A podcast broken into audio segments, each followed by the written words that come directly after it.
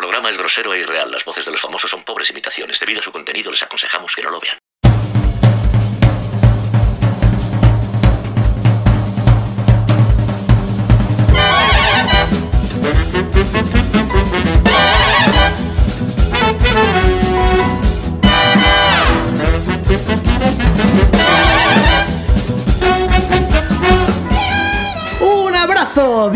Bienvenidas a todas y todos al programa de Yayo Gafa Pasta. Venimos con otro especial. Nos hemos vuelto a poner la gorra de periodistas y vamos a entrevistar a una persona que está bastante de moda ahora mismo. Una persona eh, muy relevante dentro de- del desarrollo español porque tiene uno de los jueguitos más esperados eh, dentro de la industria española este año y ha, ha estado últimamente en el foco de la conversación. Eh, ¿Verdad, Javi? Sí, sí, pero dale paso al invitado luego que, que yo soy menos, menos relevante. Preséntalo bien y que y, y ahora y ahora hablamos bien con él. Pues no es otro que el señor Nacho Rodríguez, creador del Many Pieces of Mr. Q. ¿Qué tal, Nacho? Muy buenas, encantado de estar con vosotros. Pues el placer es todo nuestro y, eh, la verdad es que eh, estamos muy contentos, no solo por, por- por el juego que es una verdadera maravilla, es un juego precioso, es un juego que ahora hablaremos más de él en profundidad, sino porque, bueno, pues... eh, nos va a dar pie a hablar de un montón de temas interesantes eh, muy, muy de moda en estos momentos. Y ahora sí, Javi, eh, preséntate y danos tu opinión. Nada, chicos, buenas tardes, ¿cómo estamos? Eh, estoy muy, muy contento porque The Many Pieces of Mr. Q, un juego que llevo siguiendo hace mucho tiempo. Eh, aquí el amigo Nacho estuvo el año pasado por, en Tenerife, si, si no me equivoco, ¿no, Nacho? En el Tenerife GG, puede que estuviera. Estuvo el videojuego, pero no estuve yo, desgraciadamente. Tú no estuviste. Bueno, pues estuvo tu, tu videojuego y causó mucho, mucho, mucho revuelo. Y un amigo mío, que eh, mi amigo Ado, que está en, nuestra, en nuestro grupo Robe, estuvo en la estuvo en esta en esta convención y bueno, cuando llegó a casa, eh, lo primero que hizo fue pasarme un vídeo del juego alucinando y desde ahí te estoy siguiendo hasta hasta ahora el lanzamiento y bueno, y todo lo que ha pasado post lanzamiento que la verdad es que que no me lo vi venir yo esto. Pues muchas gracias por la parte positiva. Vale, pues eh, si queréis podemos entrar un poquito en ambiente, empezando a hablar del juego para la gente que no lo tenga muy situado, para que eh, tengamos todos un contexto, podemos hablar de qué es eh, The Many Pieces of Mr. Q, que es una aventura gráfica eh, con un dibujo hecho a mano muy llamativo, una animación surrealista, eh, a veces con, con decorados eh, fotorrealistas. Y es un juego que llama mucho la atención porque recuerda, como estabas comentando tú antes, Javi, ciertos dibujos animados experimentales de cuando, de cuando éramos niños, ¿verdad? Sí, a mí, a mí la, la impresión que me da, Nacho, y, corrígeme si me equivoco, es que mm, eso es lo que estábamos comentando antes de empezar a grabar, de que tienes una, una inspiración fuerte en, en- mucha animación de los años 70, animación a lo mejor, eh, me acuerdo, eh, películas como Planeta Prohibido, ¿no? Estas, estas películas a lo mejor francesas animación, eh, mm, o incluso algunas así eh, eh, inglesas, americanas, de, esto, de, de- animación bastante experimental y muy bizarra y surrealista. Y te digo, e- era cuando estaba jugando al juego, era continuamente con, con esa sensación de estar viendo como un corto de animación de, otra época. Me, me transmitió un montón de cosas muy chulas, tío. Sí, efectivamente. yo la primera inspiración de este tipo que recuerdo, y lo comento siempre que me preguntan, es la película Allegro non troppo, eh, italiana, de Bruno Bocchetto, que es una especie de fantasía de Disney, pero hecha por, el, por este animador underground italiano. Bueno, underground muy, muy famoso allí, Bruno Bocchetto, pero, pero vamos, que se metió en todo tipo de experimentos creativos y eso, sobre música, piezas de música clásica, pues hizo unas virguerías increíbles. Y yo recuerdo haber visto muy de pequeño, sobre todo el segmento de, que son varios para las piezas musicales, pues el segmento del bolero de Ravel, me flipó cómo iban evolucionando ahí las criaturas. Y no fue hasta mucho mayor que, descubrí qué película era aquella y, y lo genial que era. Y, pero bueno, esta es una de efectivamente muchas que podíamos ver en, en los 80 cuando éramos pequeños y no sé por qué ponían estas cosas raras de vez en cuando y eran totalmente fascinantes e hipnóticas. Así salimos, ¿eh? sí, la verdad. Eh, mola porque está como, son, son como dibujos muy basados en, en, la música. Una música orquestal, una música clásica y, y, todo se mueve al ritmo de esa música, es la que te va marcando el tempo. Es, es un poco, a lo mejor, un poco fantasía Disney también, ¿no? Para los menos yayos eh, que no se escuchen, que a lo mejor es una referencia que tienen más cercana. Sí, bueno, la claro, fantasía de Disney, o sea, con Disney tengo mis más y mis menos en cuanto a apreciarles mucho la, la técnica y tienen clásicos maravillosos, pero también tienen cosas muy ñoñas y, y, y, partes, o sea, que hasta considero tóxicas psicológicamente, los que nos meten ahí en la cabeza Disney. La, la Bella y la Bestia. Sí, bueno, un montón, un montón de mierdas tienen por ahí, pero a veces con una técnica sublime y muchas que han quedado ahí en el, en el inconsciente ya cultural, como esto de fantasía y otras virguerías que hacían cuando se metían en líos experimentales hace muchos años. Y, y entonces, claro, el, cuando uno prescinde de diálogo y texto, pues te queda solo eh, música e imagen y, y, eso llama a, digamos, a capas más profundas de, de, del inconsciente y de, te llega ahí mensajes muy interesantes. Entonces, cuando van de la mano eh, música e imagen, pues es maravilloso.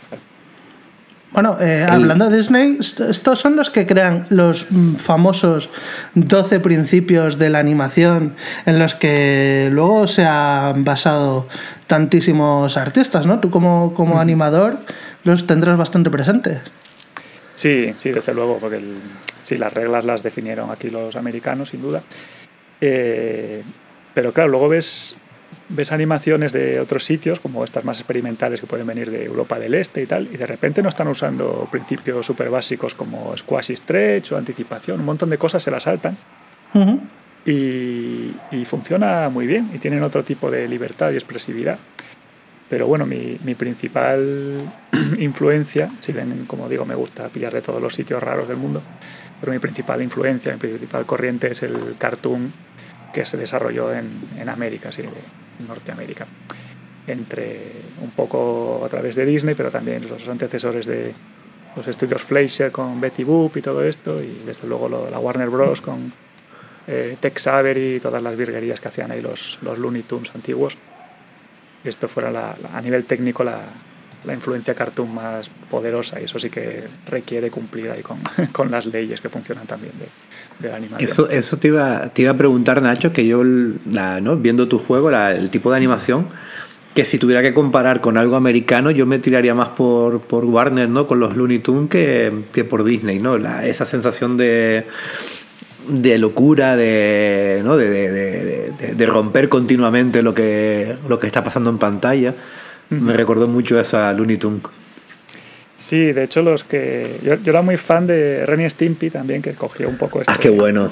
este testigo y, y, fue siguiendo al blog de John Crifalucci, personaje también conflictivo y polémico, pero de enorme talento y, y enorme influencia en la animación.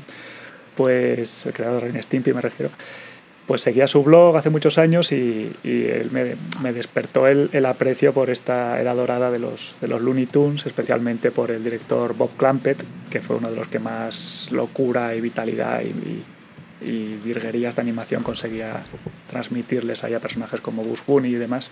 Y fue estudiando estos, estas piezas clásicas, pero fotograma a fotograma, en plan, cómo consiguen este efecto tan guay. Y poco a poco uno va integrando estos principios que están ahí de fondo pues así, así fui desarrollando mi, mi, estilo tal cual está a día de hoy. Nacho, una, una pregunta. Eh, para, eh, por lo que entiendo, que tampoco te lo he preguntado, tú, tú lo que has estudiado, te has especializado en alguna rama de, de animación, ¿verdad? Yo estudié Bellas Artes y en Barcelona, por cierto. Y cuando llegué para allí no, no sabía lo que me quería dedicar al final. Me interesaba el cómic y estaba abierto a aprender cualquier otra disciplina. Pero en mis ratos libres ya estaba haciendo animación y fue precisamente, había dos, asignaturas pequeñitas eh, ahí en Bellas Artes que, eran demasiado introductorias porque no daba tiempo para más. Y bueno, fueron interesantes pero demasiado breves para aprender gran cosa.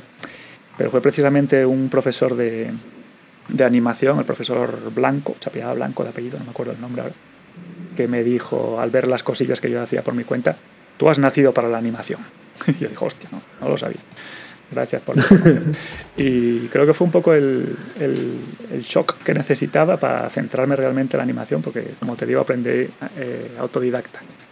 Eh, a pesar de que es muy útil tener una formación de bellas artes, eso, lo que es descubrir las leyes de la animación y cómo, cómo funciona un fotograma detrás de otro, eso lo aprendí a través de prueba y error y gracias a tener disponible ahí el programa Flash en los, en los principios de los 2000. Qué pasada. O sea que um, llevas eh, toda la vida dibujando, eh, lo cual se nota bastante porque si hay algo que caracteriza este juego y es por lo que se ha hecho tan viral y tan famoso, es por, por esta animación no solo tan particular, sino tan, tan bien hecha y tan jodidamente bonita.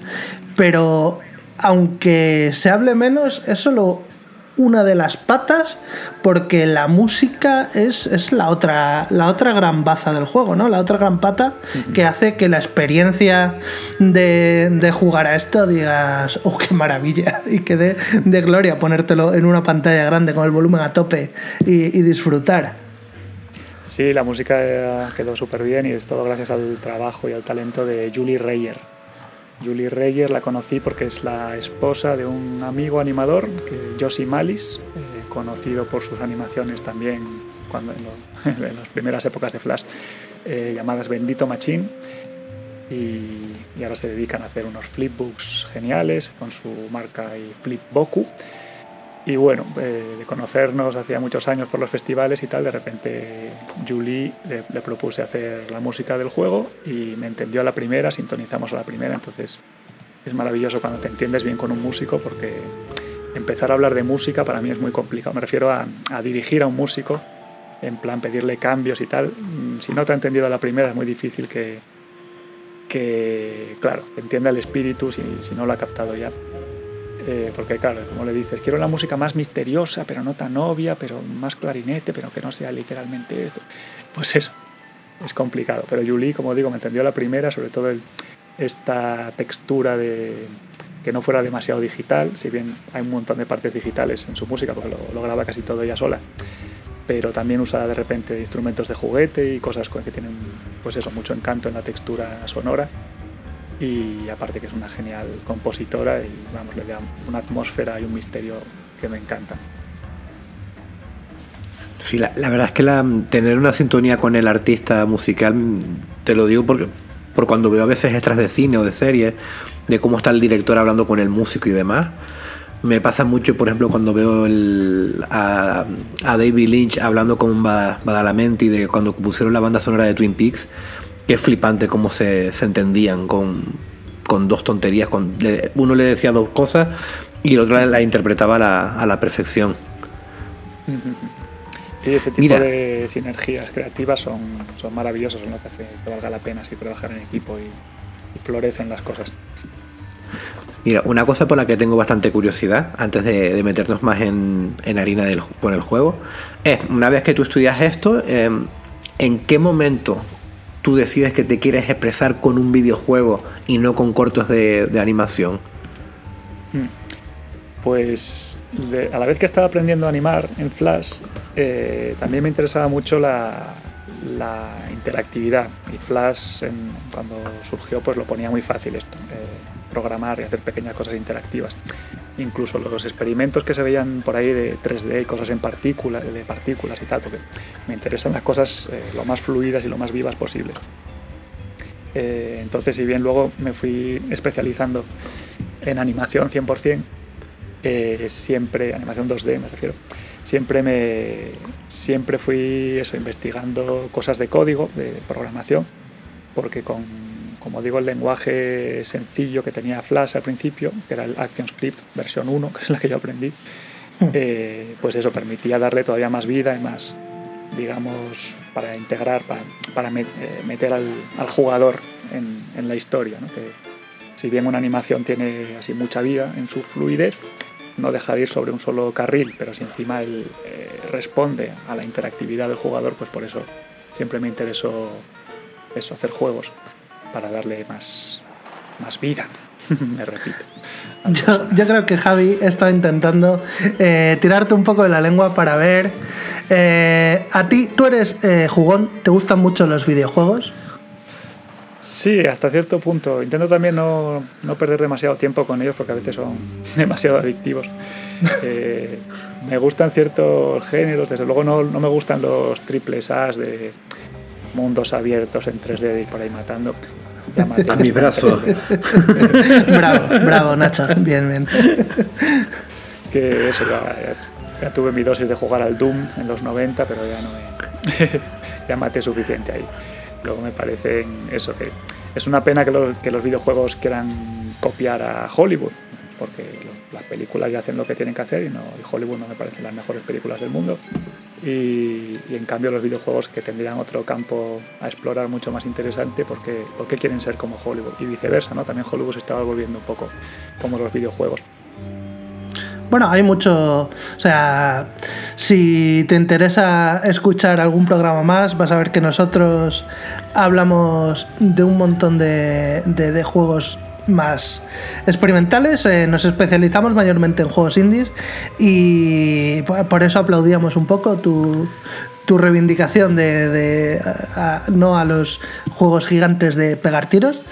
Y joder, en los videojuegos tenemos apuestas experimentales de lo más de lo más dispares, o sea, desde juegos más hechos para no sé, visualizar eh, enfermedades mentales, que eh, hay más, eh, pues, se hizo bastante famoso el, el Seno, el Hellblade Seno Sacrifice, otros como, esto a lo mejor es un poco más gafapástico, ¿no? el, el Dead Dragon Cancer, un juego para hablar sobre un niño con cáncer y cómo lo pasa a su familia, pero hoy en día los videojuegos hablan de todo están los juegos de, ordenar libros, eh, juegos de, desarmar eh, aparatos, eh, assemble with care. No sé, hay muchísima variedad a nosotros nos gusta hablar eh, de la mayor variedad de juegos posibles y por eso si, si, a ti te gustan más este tipo de apuestas un poco distintas, a mí me gustaría que nos dijeras así algunos, algunos títulos que digas, hostia, esto lo he probado y me ha encantado porque habla de otras cosas, no es solo matar. Sí. me estaba dando cuenta que reivindicar el, el indie a estas alturas es un poco ya de, de boom. Ya, ha explotado hace mucho tiempo el indie y, o sea, efectivamente están ahí las cosas más geniales y las perlas, pero ya, ya no hace falta ni siquiera que, se, que, que, defendamos al indie porque ya todo el mundo sabe que hay las grandes maravillas y hasta los grandes estudios se quieren copiar y coger ideas del indie. Bueno, eso está claro.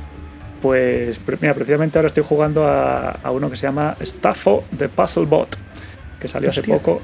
Es de, es de puzzles eh, en un entorno así muy pixelado, 2D, plataformas, pero de mover bloques de aquí para allá. Tiene una estética muy chula que cumple su función y los puzzles son brillantísimos y genial. Pero bueno, este es el último que me ha, que me ha enganchado así, no es, y, no, es, no es larguísimo el juego. Llegaste a jugar, Nacho, no sé si lo, si lo conoces, un juego de 2021 llamado eh, Genesis Noir.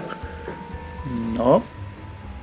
Es, que, es que también el, cuando estabas jugando tu juego, eh, hizo que no, no tienen mucho en común, pero me daban como unos feeling de eso, de estar como mm, entrando en una, una experiencia audiovisual como muy, muy bizarra, ¿no? Muy surrealista, donde parece que nada tiene sentido, pero que en el fondo hay un montón de micropartes que vas entendiendo y vas formando un todo en la en la cabeza y me y también juega mucho con el con el tema de, la música en este caso em, con la música jazz no es un juego muy muy jazz eh, tanto en su desarrollo como en su banda sonora y no sé si era por si, si, no lo conocías a lo mejor te puede te puede hacer gracia. Pues me la apunto, sí. Sí, te- sí. Te, puede molar. Eh, Em, bueno, espera que no, no conteste a la pregunta. Eh, he dicho lo, lo que estoy jugando, pero los que, claro, los que más me molan, y sobre todo la influencia directa para mí, fueron los de Amanita Design. eh, Oh, sí, claro. Que, que Sí. llevaban este tema del point and click a, a otro, a otro nivel en la creación de mundos y también sin texto y tal. Entonces son como de mi familia en ese sentido. Y, Sí, sí, sí, sí. y que de hecho empezaron con Flash, con el Samorost, y gracias a, a estas posibilidades que habría Flash tan sencillas de, y tan amplias. Y, y bueno, todos estos de puzzles y exploración, el famoso, bueno, estos de Jonathan Blow, el, tanto de Braid como de Witness, me encantaron. A mí Eh, también. Y no sé, es que hay, hay- hay tantísimos, hay tantísimos por ahí. Los Metroidvania me gustan mucho, pero intento dosificármelos para no perder mil horas al día. y, y también alguno más de, de habilidad y de plataforma me, me gusta, pero sin que no me, ya estoy un poco mayor, que no me requiera demasiada aprendizaje y demasiado sufrimiento. Te, tenemos, tenemos, te estoy escuchando y tenemos bastante en común. ¿eh? Sí. Te, estoy- te estaba escuchando porque te van la- las aventuritas así que me hace gracia. A mí también me gustan los Metroidvania, pero sí que es verdad que aunque me gusten mucho, intento a lo mejor jugar dos, tres al año como mucho, ¿no? Para... Porque son juegos que te, que te absorben muchas horas y que también después parece que te los vas pasando en piloto automático, ¿no? Que no los disfrutas si, si empatas mucho. Sí. Sí, y sí, antes, hecho el- te- antes, perdón, Dime, dime. No, iba a decir que el, No, el que- Hollow Knight me lo tengo prohibido de momento hasta que, no sé. Ese, pues es que el, el día, el día que, que decidas probarlo y ponerte con él, habla con nosotros porque somos muy, muy defensores de, de Hollow Knight aquí en esta casa. Sí, eh, aquí es, es un juego insignia. Sí, sí. Que antes, antes cuando te pregunté lo de mm, que, que Robert te dijo que, te- que- que yo te quería llevar a, a que me hablaras de tus videojuegos, real- realmente me interesaba, pero no, me, realmente es que me, me daba mucha curiosidad, ¿no? De, de, mm, de una persona que estudia bellas artes y que se pone mm, a estudiar animación y que tiene esta habilidad para la, la animación que decía expresarse con un videojuego. Me, me causó mucha, mucha, mucha curiosidad y nada, que, que gracias por la, por la respuesta. Y, mm, y si quieren podemos hablar un, un poquitito del juego, si les parece bien. Sí, sí. Vamos allá. Creo que ya podemos irnos metiendo en harina y voy a empezar diciendo, Javi, una cosa que sé que estarás orgulloso de irla. Eh, es que empecé a jugar el juego en la Steam Deck por, por- por comodidad, porque está así tirado en el sofá. Y te das Eh, cuenta que te equivocabas. Sí, efectivamente. O sea, ¿sabes cuando se te pone el demonio en el hombro y te dice... Pues eras tú diciendo, este juego no es para jugarlo en pantalla chica, este juego es para escucharlo en grande. Escuchar, escucharlo y verlo, esto, esto es para ver en una pantalla grande porque es un, te digo, es, es un espectáculo audiovisual. Eh, eh, en los trailers que se ve guay, no es como cuando lo juegas. ¿eh? Cuando lo, tú lo empiezas a jugar y tú ves cómo te responde el, el personaje a las órdenes y, como, y, y- y- y todos los frames de movimientos que tiene y demás, que digo, es que esto es una locura, es un disparate. Y cómo, y cómo te pasa de una cosa a otra, eh, cómo se te deforma una imagen y se te forma otra. Es que te digo, yo era, yo era pero, pero alucinando, alucinando en colores. Sí, en ese sentido me recordó a dos juegos. Por un lado, eh, la, la diferencia de cómo se ve cuando te lo ves en YouTube a cómo se experimenta en tus propias carnes cuando tienes en, en el ordenador corriendo, me recordó al, al último Monkey Island que nos parecía... O sea, no, no igual, ¿no? Pero el Monkey Island nos parecía un poco feote en los trailers y luego lo, lo jugabas en tu propio ordenador y decías, hostia, pero esto se, se ve guapísimo. Pues Cuando, cuando lo ves en movimiento y los colores en pantalla y demás, sí que es verdad que es un juego que a mí me mejoró mucho a lo que se veía en los trailers, el, el Monkey Island. Y luego al otro que me recuerda un poco, eh, porque eh, me, ha, me, ha, me ha instigado un poco mismas sensaciones de, de querer poner el volumen a tope y de quererlo tener en la pantalla grande para experimentar el juego eh, sensorialmente, es al Sayonara Wild Hearts, que también era eso, era de- de- del subidón eh, sensorial, de, de quererlo ver en grande y escucharlo a tope. Sí, sí, sí, también te, también entiendo porque es un juego que juega mucho con los sentidos. Antes Nacho nos contaba, ¿no? De cómo mm, el juego es que te, que te llego a tener aquí, te doy un abrazo. De cómo el juego intenta coger cosas de, de Hollywood, que es una cosa que yo siempre doy bastante, bastante caña con eso. Y con las cosas con las que se puede experimentar con el videojuego. Y este videojuego, a, mm, pesar de em, inspirarse en la animación em, clásica, realmente lo que, está- lo que se está expresando totalmente como un videojuego, ¿vale? La animación es una herramienta, no es, no es no solamente el fin. Es un, estás jugando un videojuego con sus buenos puzzles, con momentos de pararte a pensar, de intentar entrar en la lógica del juego que me parece súper divertida. Y a mí te digo, es que me causaba un montón de sensaciones a, a cada, a cada rato, a cada, a cada pequeño puzzle.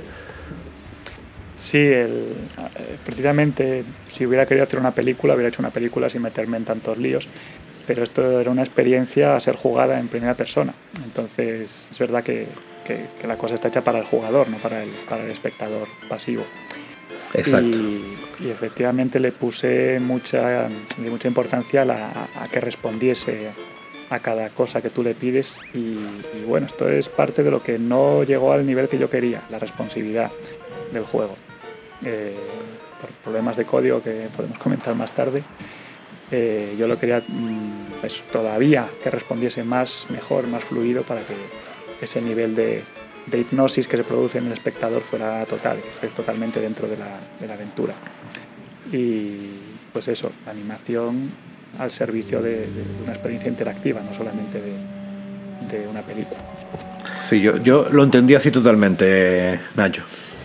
Sí, yo entiendo, entiendo perfectamente a lo que te refieres, a que eh, pues eh, hay muchas aventuras que cuando tú haces un input del ratón, pues eh, o acelera la animación o, o hace alguna, alguna transición para inmediatamente responder al comando y que el personaje se sienta que está todo el rato al servicio de lo que tú estás haciendo.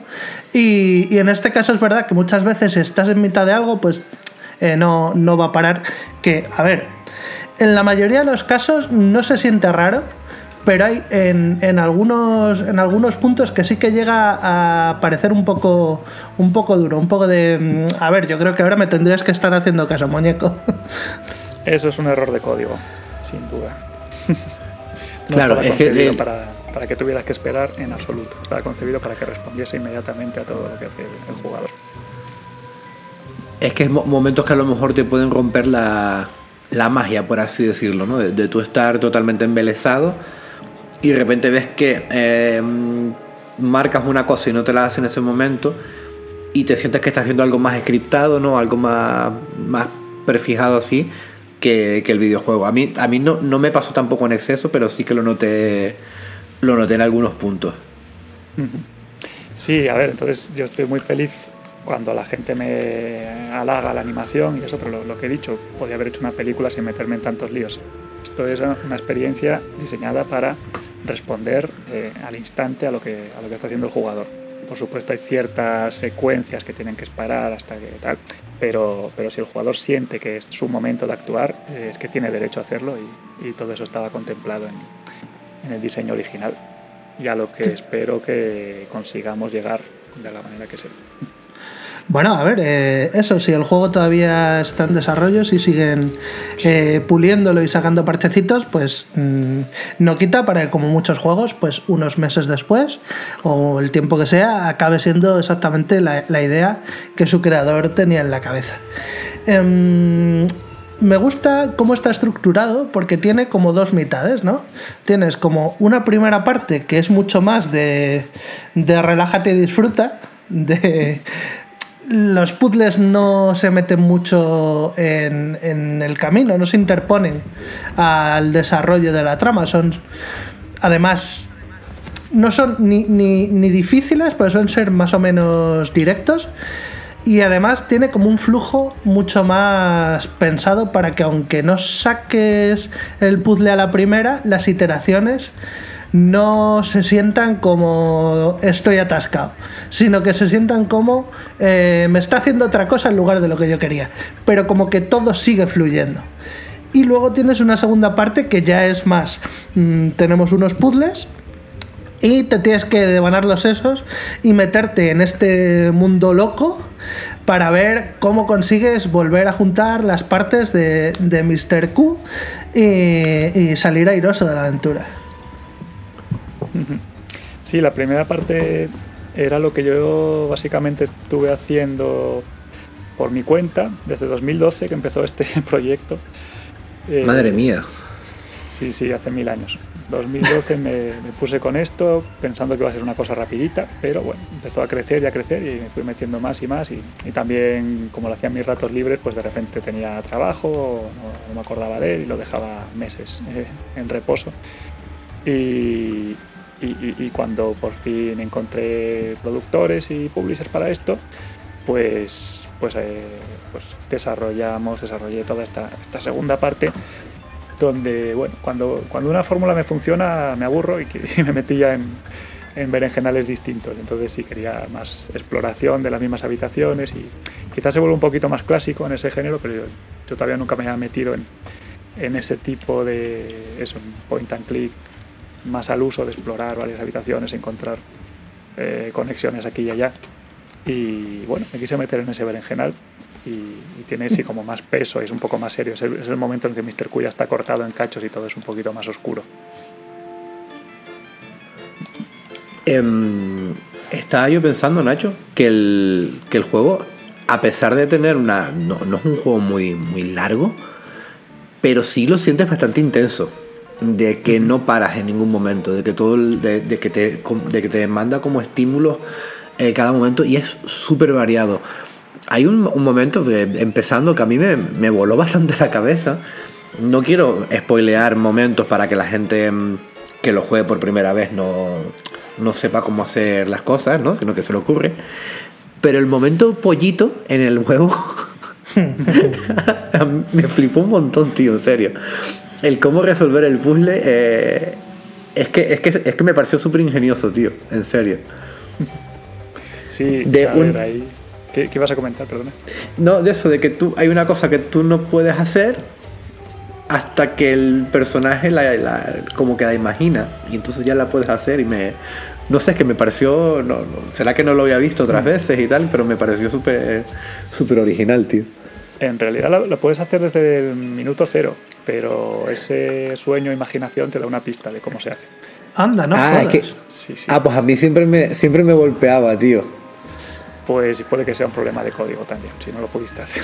pero, Hombre, a mí tampoco siempre... se me ocurrió. Eh, es verdad que, que el, el, sueño pensé que a partir de ahí podías, pero ah, yo, yo... está guay saber que siempre podías haberlo hecho. Sí, sí, sí. Yo, yo lo sentí como, como Robert, porque claro, yo tiré de la, de la patita dos veces sin mucho éxito. y después ya, y después ya me salió después de verlo. Pero vamos, que me, me pareció, me pareció, y ejemplos como este que hay montones. Entonces sí, te digo que, que aparte de la animación, como aventura gráfica así de, de transmitirte sensaciones, tío, como cuando en su día jugué a Imaginarium o algo así, me, es que me, me resulta un juego a, a, a, una altura bastante, bastante alta.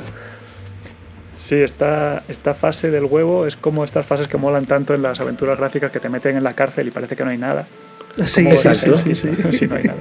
Pues eso mola mucho. De hecho, tenía la idea de estar en un huevo porque me gustaba ahí a nivel narrativo y, y las ideas que sugería esto, pero entonces, claro, ¿qué, qué elementos tengo ahí? Entonces, me, a partir de esa limitación, pues, pues, bueno, no, sin hacer spoiler, pero usarlo lo único que tienes para, para salir.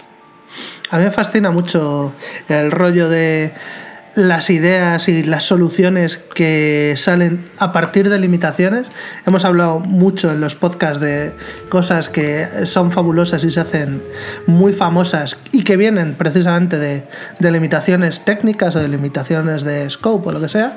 Y, nunca dejará de sorprenderme, macho. Eh, en este caso puede ser de mis puzzles favoritos del juego, efectivamente, como dice Javi. Y, es, es, muy, muy original. Tenéis que probarlo si alguno no lo ha jugado. Tengo que decir también que este eh, tenía muchas más ideas para este momento del, del, huevo. Esta era solamente la parte final y al final se quedó en esto porque decidí enfocarme en otras partes del juego.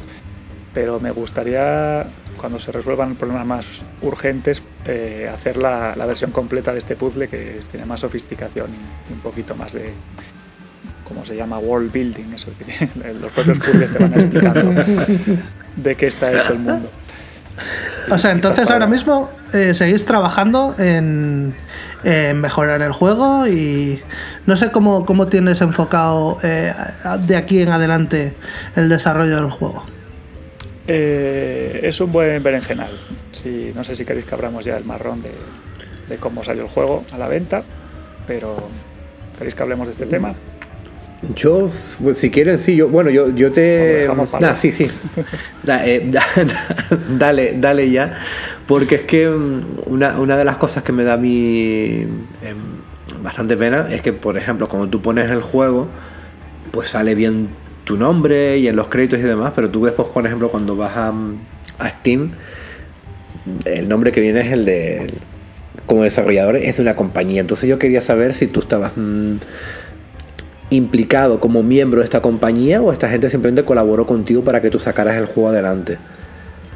Eh, la segunda respuesta, sí, colaboramos. Eh, claro, yo, tenía el juego eh, empezado, quizás, quizás la, mitad de él más o menos, el 40% ya estaba hecho en Flash y funcionando perfectamente, con música y todo.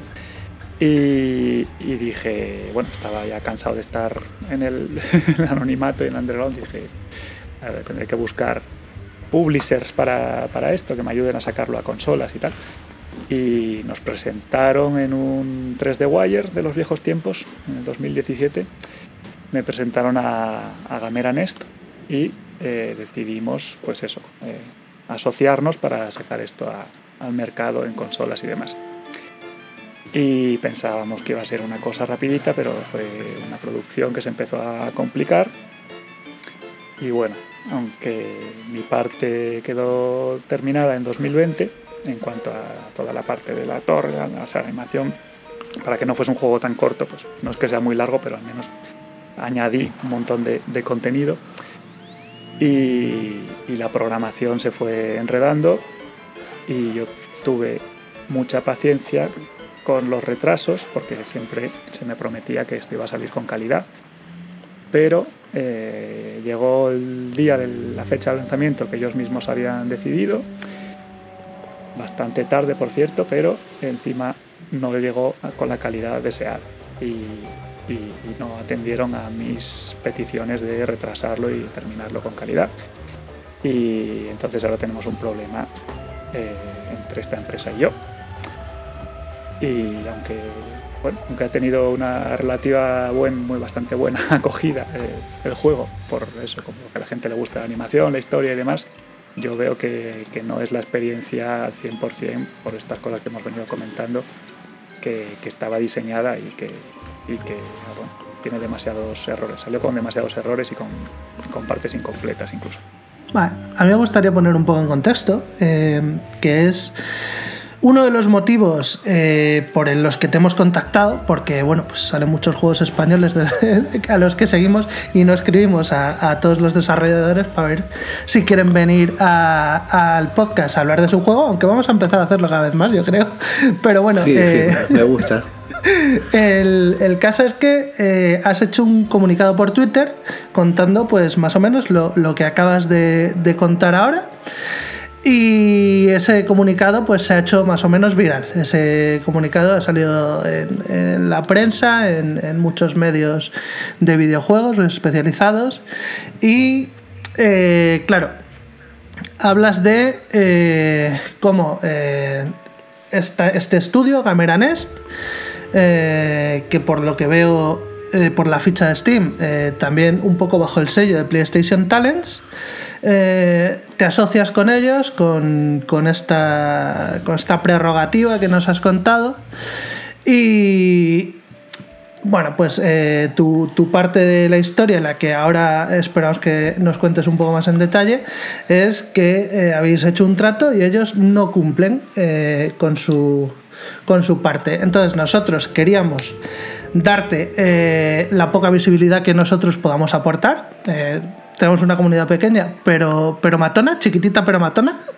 Y eh, además es que cuando, cuando vi lo de Galamera Nest en, el juego, a mí este estudio me sonaba mucho. Y ya cuando vi lo de PlayStation Talents, me acordé de un vídeo que para todo el que esté escuchando este programa, si no lo ha visto, recomiendo mucho que se vea, que lo ha mencionado antes Javi, si no me equivoco. Sí. Es, es un vídeo de, de Byte Byte que hizo eh, sobre PlayStation Talents.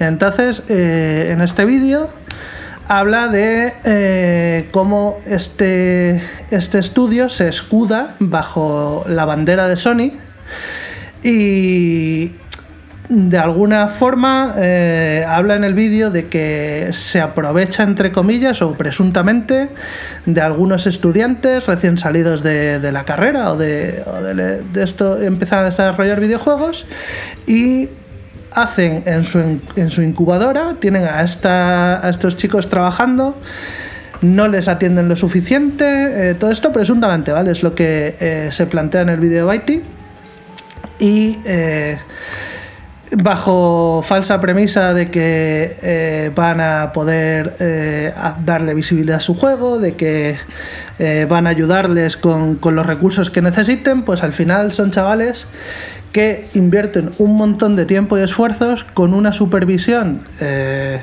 muy, muy muy poca, vaya. O sea que supuestamente estos tutores no, no, les hacen el caso suficiente o que necesitan estos proyectos.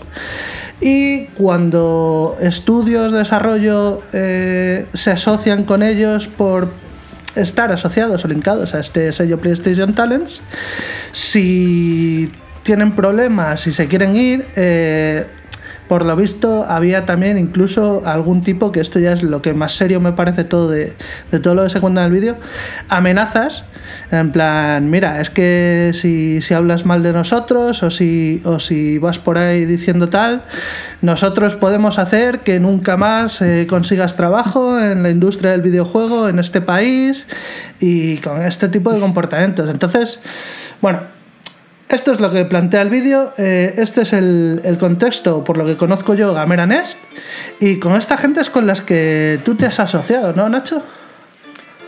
Pues sí, yo en 2017 era un total novato en la industria del videojuego, o sea, si bien había, tenía mucha carrera ya en, en animación y de hecho acababa de volver de Francia, bueno, acababa de volver, pues volví en, en 2010, 11, de Francia de trabajar en Ubisoft estuve ahí un par de añitos como director de animación, un videojuego uh -huh. bastante interesante. Eh, pero vamos, en 2017 tenía mi cosita que hacía en mi casa, pero no, no sabía realmente moverme por la industria y encontré a Gameranes sin, sin, conocerles, pero me vinieron un poco recomendados porque bueno, acaban de sacar el juego Nubla con relativo éxito y bueno, la verdad es que se pusieron manos a la obra y, y, y, pero resulta que luego fui encontrando pues, pues cosas que, que, me fueron haciendo sospechar y efectivamente estos son conocidos estos casos que, que acabas de mencionar a día de hoy. Sí, aquí lo que estamos hablando, eh, no estamos acusando a nadie, sino eh, haciéndonos eco de la, de la voz de, de varios desarrolladores que han trabajado con esta gente y que la experiencia no ha sido del todo buena y que se, se siente un poco como si se aprovecharan un poco del, del talento ajeno, vaya. Sí, yo solo puedo hablar de, de, mi experiencia, en realidad no conozco los detalles de los demás frentes abiertos que puedan tener, pero vamos, yo invertí aquí todos o sea, años de, de, mi vida y todo mi, mi trabajo y, y luego la, pues eso, la, parte de programación, que era la parte que les tocaba, pues resultó que salió pues, lleno de fallos. Había una lista de 130 bugs el día antes de, del lanzamiento. Y, o sea, cosas que me, que me, si bien me estuvieron prometiendo, hasta que ya era imposible de mantener esa promesa, me estuvieron prometiendo que esto iba a salir con la calidad deseada, pero iba pasando el tiempo y yo veía que no, que no llegaba. Confié en ellos durante estos cinco años, pero es que el, último mes ya era insostenible el estado en el que estaba el juego comparado con el que debería haber estado. Y encima, en la reunión de crisis que se hace para ver qué hacíamos con esto, esa reunión era eh, totalmente inútil porque no se iba a tener en cuenta mi voluntad como autor de, de no sacar el juego en este estado. Por eso estoy ahora mismo eh, pues eso, estudiando qué se puede hacer, pero no estoy contento con, con, el estado en el que ha salido el juego ni con la decisión de lanzarlo el 7 de septiembre. Hay que dejar claro que tú en ningún momento pudiste evitar el lanzamiento de, del juego. Lo intenté, o sea, de hecho llevaba años eh, advirtiendo de los problemas que había ahí, y, pero siempre conseguían aplacarme y decir no te preocupes, no te preocupes. Y cuando ya era evidente que no había marcha atrás y iba a salir así, me, opuse y no, no, me, no respetaron mi, mi decisión como autor por cumplir con otros otros compromisos, supongo. Claro, todo esto ha tenido una repercusión eh, bastante, supongo que bastante grave eh, con la recepción del juego, porque eh, en cuanto a críticas, si te vas por ahí, pues eh, los agregados de notas eh, castigan un poco al juego, aunque luego, eh, como suele pasar con estas cosas, si nos vamos a, a, Steam, que son las notas de los jugadores, o a la página que yo personalmente utilizo como referencia de, de tomar un poco la temperatura de los juegos, que es How Long to Beat, como ahí la gente no va a hacer política con las notas y solo va a poner sus tiempos y los juegos que han registrado, pues son sitios donde el juego tiene bastante, bastante buena recepción. Entonces, eh, yo creo que la gente que lo ha jugado y tal está contenta, pero eh, entiendo que eh, este estado imperfecto en el que ha salido el juego haya podido tener unas, unas repercusiones mm, probablemente grandes en, en, las ventas que haya tenido el juego al principio. Sí, bueno, sí, claro, las ventas, claro, las que hubieran sido, las que eran. La cuestión es que todo el mundo comenta eso, qué bonita la animación, la historia fascinante, pero encontré estos fallos tal y cual. Y, y, la gente más crítica, precisamente los profesionales que se dedican a eso, a mirar a fondo el tema, pues unos, algunos eh, consiguen poner buena nota, pero otros le ponen un 5 o un 6 por los errores técnicos y, por cosas que se hacen molestas de jugar, eh, sobre todo a medida que va avanzando el juego. Es una pena que precisamente el final no esté bien, bien encajadas todas las partes, que falte contenido precisamente vi hoy en la review de IGN, bastante importante, que se quejan de cómo funciona el libro de pistas y estoy totalmente de acuerdo con ellos. El libro de pistas no estaba concebido para funcionar así. De hecho, en la, en la demo que sacamos hace tiempo, las pistas funcionan como deben, que es que eh, te sale un interrogante y tú vas desvelando solamente los que necesites y puedes cerrar el libro cuando quieras. Entonces no te, no te hace el spoiler de golpe. Y A cambio, mí me lo por, hizo, ¿eh? Claro, claro, es que la versión que salió por problemas técnicos, de los cuales ni siquiera me habían informado hasta, hasta el día anterior al lanzamiento del juego que me enteré, eh, decidieron que, que, no iban a poner la, pues eso, el, el sistema diseñado así de, de, de, de, pistas, no de spoilers. Eh, por cuestiones que no, o sea, cuestiones eh, técnicas suyas, decidieron, o sea, lo que no sabían resolver, pues lo cortaban del videojuego sin mi permiso. Y encima no te enseña la pista que toca, te enseña una del pasado, del futuro y te hace spoiler de golpe. Pues en ese sentido, hay, esa es un, solamente un ejemplo de, de, de, muchas partes que están mal integradas y que estropean la experiencia. Si bien la, la estética lo salva la historia lo salva, pero eh, quitando, o sea, le, está minado por estas, estas fallas desde luego es una auténtica pena eh, que una, una, tontería que además a nivel programático eh, debería ser una chorrada, que es si abres el libro sácalo por la página que toca eh, y, y ve desvelando poco a poco. Eso cualquier programador junior debería ser capaz de hacerlo. Eh, pues que te arruine la experiencia eh, a mí no me ha pasado, pero entiendo que si me hubiera pasado, pues joder, a lo mejor me cabreo. Y, y la pago con el juego, claro. Este, este juego, vaya mierda, no está bien hecho. Y, y entiendo que muchas críticas vienen de que te toca justo el fallo que más te jode. Y entonces te toca un fallo de esos, te cabreas con el juego y vas corriendo a internet a, a, llevar las antorchas y, a cagarte en el juego. Y es normal. Eh, me da pena porque se te oye cuando hablas de estas cosas como con cierta tristeza, mmm, porque si yo hubiera invertido tanto tiempo y tanto esfuerzo en algo que está a un nivel tan alto, y no se pudiera ver, no, no lo pudiera dar a conocer al mundo en todo su esplendor por culpa eh, de otra gente y si encima pienso que de forma maliciosa, malintencionada, joder, a mí me llevarían los demonios, macho. Pues en esas ando. en esas ando. El tema también es mirar un poco el. ¿no? Se puede mirar con el vaso medio lleno, medio vacío. Y sí que, que miramos en el aspecto de que em, el juego es muy, muy bonito, muy resultón. Yo te digo, yo estoy muy, muy arriba con el juego. Pero claro, es que eso mismo me causa también una tristeza de decir, joder, si estoy tan arriba y estoy hablando con el autor y el autor dice que podía haber salido todavía mucho mejor, a lo mejor estaríamos hablando de uno de los juegos más importantes de la, del año o, de la, o del panorama independiente español de los últimos años. si hubiera salido como, como, como Nacho quería. Entonces, claro, entonces esa, esa, felicidad que yo tengo por todas las cositas que estoy viendo en el juego que me, que me gustan tanto, se me viene abajo.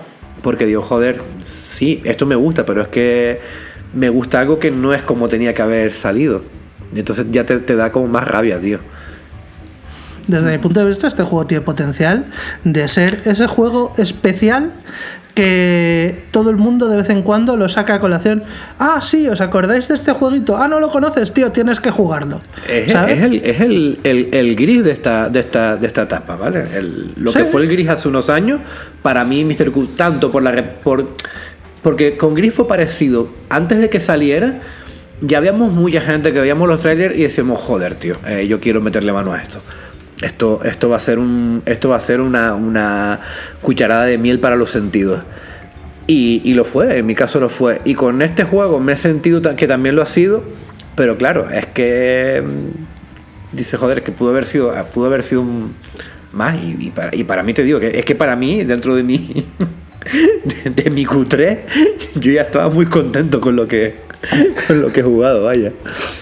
Claro, el espectador tampoco, el espectador tampoco sabe lo que se pierde. Por supuesto, si encuentra un bug y tiene que reiniciar el juego, como les ha pasado a muchísimos, pues ya es una molestia. Pero es que tampoco saben la experiencia que se hubieran llevado eh, si no, o sea, si por ejemplo esto de las pistas fuera la correcta, ciertas cuestiones de fluidez y responsividad estuvieran al 100% como estaban diseñadas, eh, un montón de, pequeños detallitos, que, que la historia va a ser la misma, pero de repente te das cuenta que el puzzle tiene una solidez y, el final tiene una orquestación correcta, cosas así, que no, cambia la historia en general, pero la experiencia cambia totalmente. Una cuestión de calidad.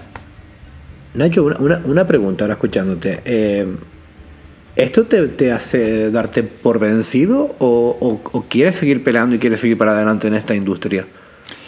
No, no me, no me doy por vencido en absoluto. me daría mucha pena, tío.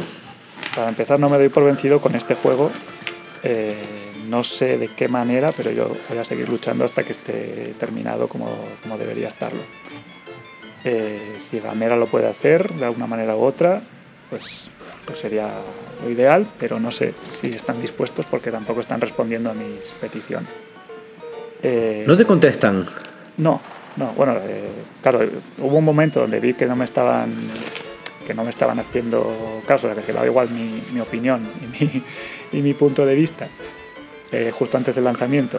Y entonces eh, ahí me busqué, aliados y acabé cogiendo un abogado, una abogada, de hecho. Eh, y entonces les pedimos un requerimiento para empezar que no se lanzase el juego, pero no hicieron caso. Luego un requerimiento para que se comprometiesen a arreglar todo lo que estaba en la lista y tampoco hubo respuesta. Entonces fue cuando lanzamos el comunicado. Eh, y todavía no reservamos las acciones legales pertinentes porque no ha habido una respuesta satisfactoria, o sea, ninguna respuesta ha habido eh, en cuanto al arreglo del juego. Así que es una situación bastante delicada y complicada, y que, pero bueno, eh, yo sé lo que este juego tendría que haber sido y voy a seguir luchando con, de la manera que sea. Ojalá, tío.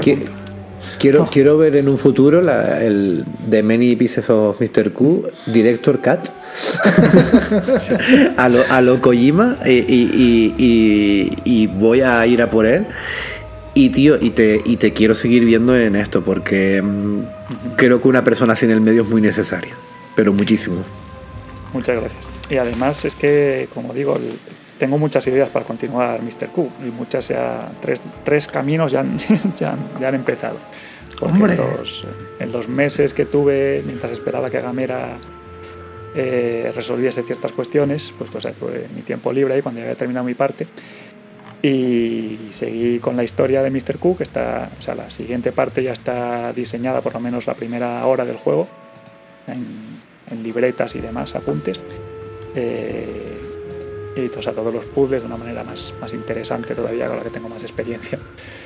Y, pero entre tanto, también esa inspiración dejó de fluir porque a mí no me gusta diseñarlo todo, todo al 100% antes de, antes de hacerlo, me gusta que hago esté fresco y abierto sobre la marcha. Y en cambio me surgieron ideas para dos pequeños puzzles distintos, dos pequeñas aventurillas de Mr. Cook y esas sí que me puse a animarlas y diseñarlas, o sea, sí, animarlas, a realizarlas por mi parte no sé cuál de estas tres líneas saldrá antes o cómo, pero, pero desde luego Mr. Q continúa a pesar de todas las dificultades. Hombre, nos alegra mucho eh, oírte confirmar que, esto va a seguir adelante. Si no me equivoco, eh, al final del juego decía algo así como que habrá más, ¿no? Eh, decía continuará, sí, porque, continuará, porque a pesar de, todo este, este tiempo de, trabajo, yo siento que esto está recién iniciado y que la historia tiene muchísimas ramificaciones y, posibilidades futuras. Desde luego el potencial, el potencial es asombroso.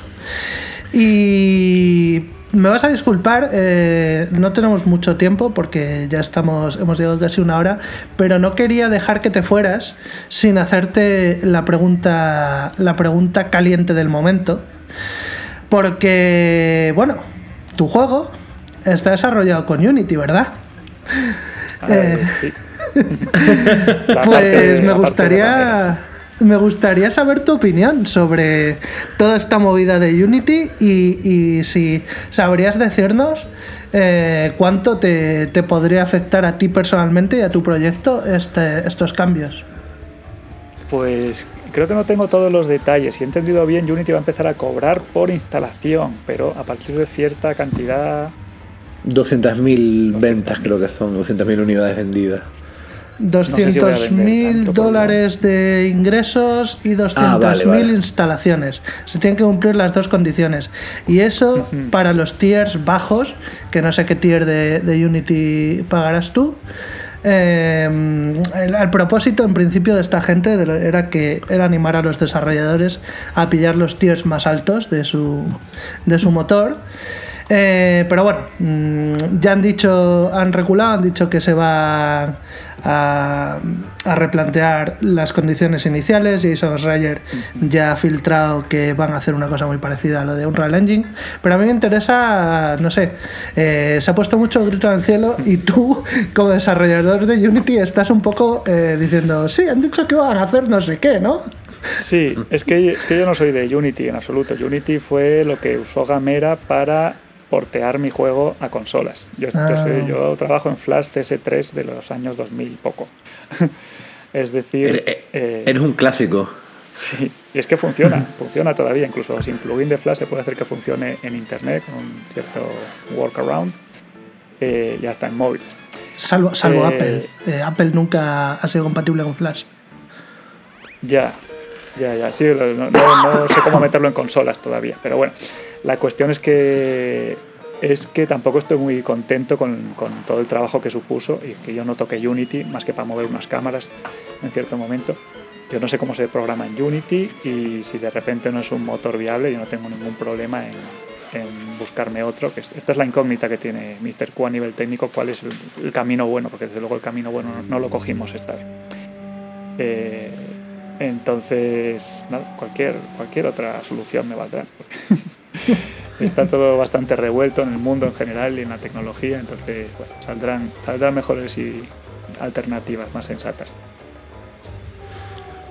Bueno, Nacho, yo ya para, ir finalizando por mi parte, yo te quería dar mm, las gracias por dedicarnos tu, tiempo, que, es lo típico, pero te lo, te lo, digo de corazón porque me imagino eh, la de lío que tienes que tener estos días, también me imagino que tienes que tener un estado anímico entre mm, guerrillero por un lado y, triste y decepcionado por otro.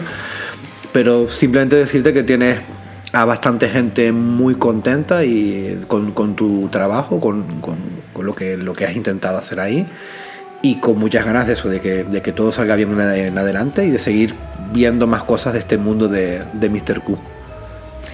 Sí, la verdad es que a pesar de toda la, la revolución y, y, que todavía no estoy en modo celebración, desde luego, eh, me ha llegado muchísimo el, el, apoyo de todo el mundo y, y que a pesar de los errores, el, lo que yo, yo, quería contar de alguna manera está llegando.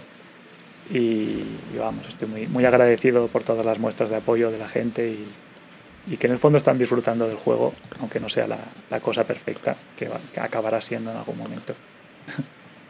No, pero, pero, pero, pero, sabemos que va a acabar siéndolo porque te digo, eh, para hacer también, eh, quitando la, las meteduras de pata que pudieran tener en programación, pero para hacer una ópera prima, ¿no? Para hacer tu primer videojuego así eh, propio, pues joder, tío, hay, hay muchos miembros ahí que dices, joder, esto está, está muy por arriba de la, de la media de lo que solemos ver, vaya. Muchas gracias. Pues sí, pues por mi parte también darte las gracias y desearte lo mejor, desearte toda la suerte del mundo y que bueno, desde nuestro pequeñito eh, púlpito, eh, si alguna vez quieres volver a contar cualquier cosa o a reivindicar o a cagarte en la madre de alguien, nosotros encantados de abrirte nuestros micrófonos y, y de disfrutar de tu compañía otro ratito. Muchísimas gracias, os contactaré con lo que surja. Muy bien, pues nada, con esto nos despedimos y hasta la próxima amigos. Un abrazo. Well, Cuphead and his Pelmug man, they like to roll the dice. By chance they came upon a devil's game, and gosh, they paid the price. Paid the price. And now they're fighting for their lives on a mission fraught with dread. And if they proceed but don't succeed, well, the devil will take their heads.